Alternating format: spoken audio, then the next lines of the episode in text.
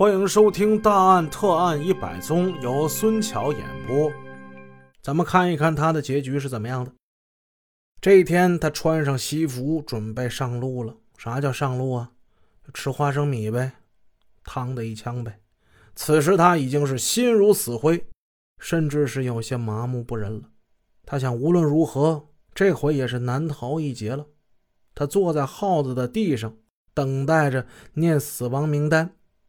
这次肇东监狱有六个死刑犯将被枪决。念到第一个的时候，他的心呐狂跳不止。据他后来的介绍，这是人生之中最让他感觉恐怖的一瞬间。其实没有几个死刑犯是从刑场上能够平安回来的。大家也可以通过他的叙述了解一下死刑犯的真实心境是怎么样的。念到第二个、第三个名字的时候，他这汗已经把衣服给湿透了。当念到第四个、第五个的时候，他浑身的血液仿佛都要凝固了。当念第六个时，也不知道是惊喜过度啊，还是惊吓过度啊。杨云中反正他是昏过去了。等他再一次睁开眼的时候，他意外的发现自己还活着。在这生死攸关的时刻，他又一次从死亡线上捡回一条生命。他跟牢里的狱友们相拥，喜极而泣。一九九七年七月，黑龙江省高级人民法院作出了刑事裁定书，绥化地区中级人民法院作出的关于杨云中死刑一案。审判部分证据不充分，撤销原判，发回重审。一九九八年，杨云中的刑期被绥化地区法院改判为了死缓，后又改判为无期。警方是根据什么认定杨云中杀人的呢？杨云中到底是不是因情生恨顿起杀机呢？据皮毛厂的女工胡春荣说，有一次啊，我们车间的刘国义跟我说。说杨云中啊，想跟我处对象。当时呢，我正在大庆处着一个呢。那这事儿谈开了之后呢，杨云中就再也没有提过这事儿了。我们还就像以前一样，我们就跟同事、跟朋友一样那么交往嘛，但绝对不是谈恋爱关系哈。记者采访时问：“请问你跟死者赵乃文的关系是怎么样的呢？”哎呀，我们都是同事。嗯，据我所知。杨云中跟赵乃文关系，他们俩也挺好的呀，不应该是他呀。那么，请问一下，赵乃文的死究竟是不是杨云中干的呢？你觉得？不大可能，他们的关系一直都挺好的。杨云中为什么要杀赵乃文呢？可是警方认定你们三个人之间是因为争风吃醋，所以杨云中怀恨在心，横刀夺爱，所以才把那赵乃文置于死地的。这绝对不可能。我跟他们任何一方都没有谈过恋爱，而且赵乃文其实是有女友的，叫王小辉。这个事儿杨云中也知道啊，因为都是年轻人嘛，我们我们还一起出去玩过呢，唱唱歌、吃吃冰点什么的。我过生日的时候，他们还来过我家，给我送个生日礼物呢。除了记者采访到的杨云中案，还有几大疑点。一九九四年十一月十五日晚。杨云中在距家不远的台球室打球，这点有证人证实。因此，杨云中他并无作案时间。至于杨云中鞋上的这血迹呀，是他在一次打架的时候留下的。证人张景江证言：一九九四年十月初左右，他跟杨云中在家里喝完酒出去，走到十一道街的时候，碰到了初中同学张翠红，还有一个男的。当时杨云中说了一句不好听的话，双方呢发生了口角，那个男子与杨云中打了起来，杨云中呢脸被打出了血，因出具了这份证词，证人张景江被无辜的关押了三年。这事儿是不是现在听起来匪夷所思？大家可以去上网查啊，真人真事。二零零一年四月。一则喜讯传进了肇东监狱，赵乃文命案系蒋英库杀人犯罪团伙所为，真凶的落网才让杨云中七年冤案水落石出，真相大白。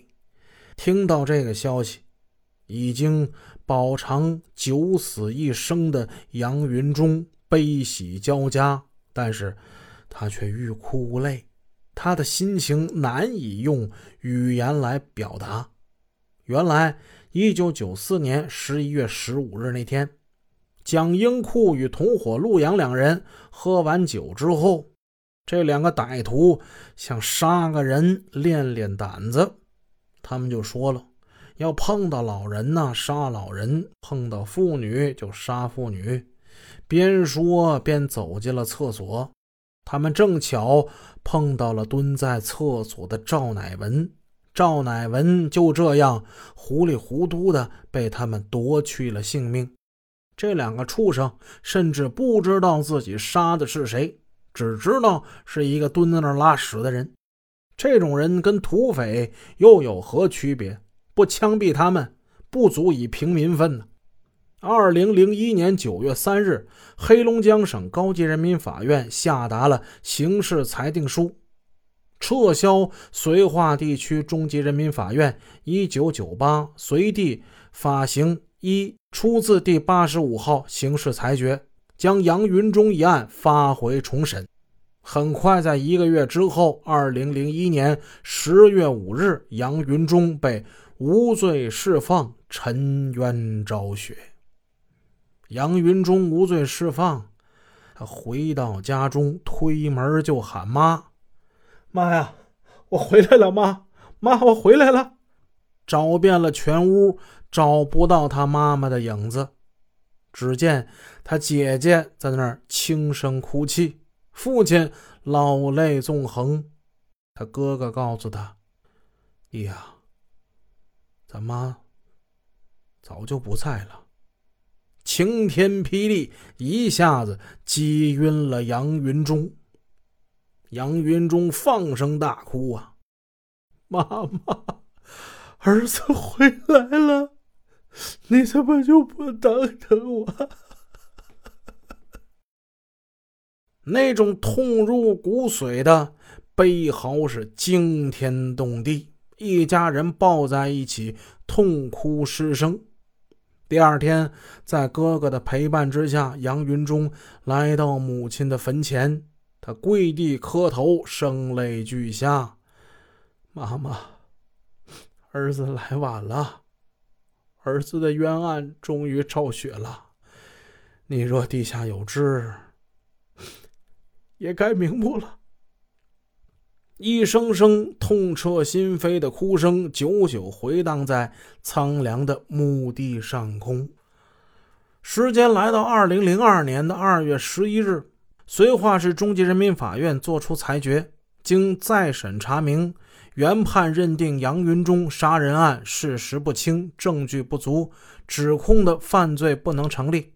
经宣判委员会决定，杨云中、张景江、杨发、严凤琴均判无罪。杨云中被释放回家了，但是他的身体情况大不如前，目光呆滞。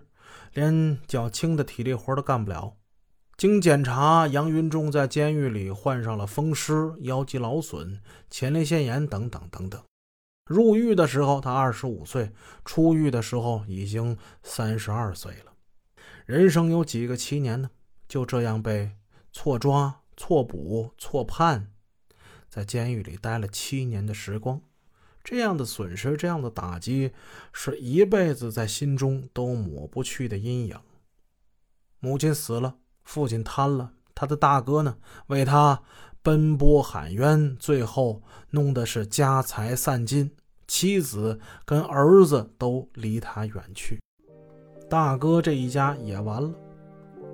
这样一个悲剧故事就给大家讲完了，希望天下再无冤假错案。我是给大家讲案子的孙桥，咱们下一个案子再见。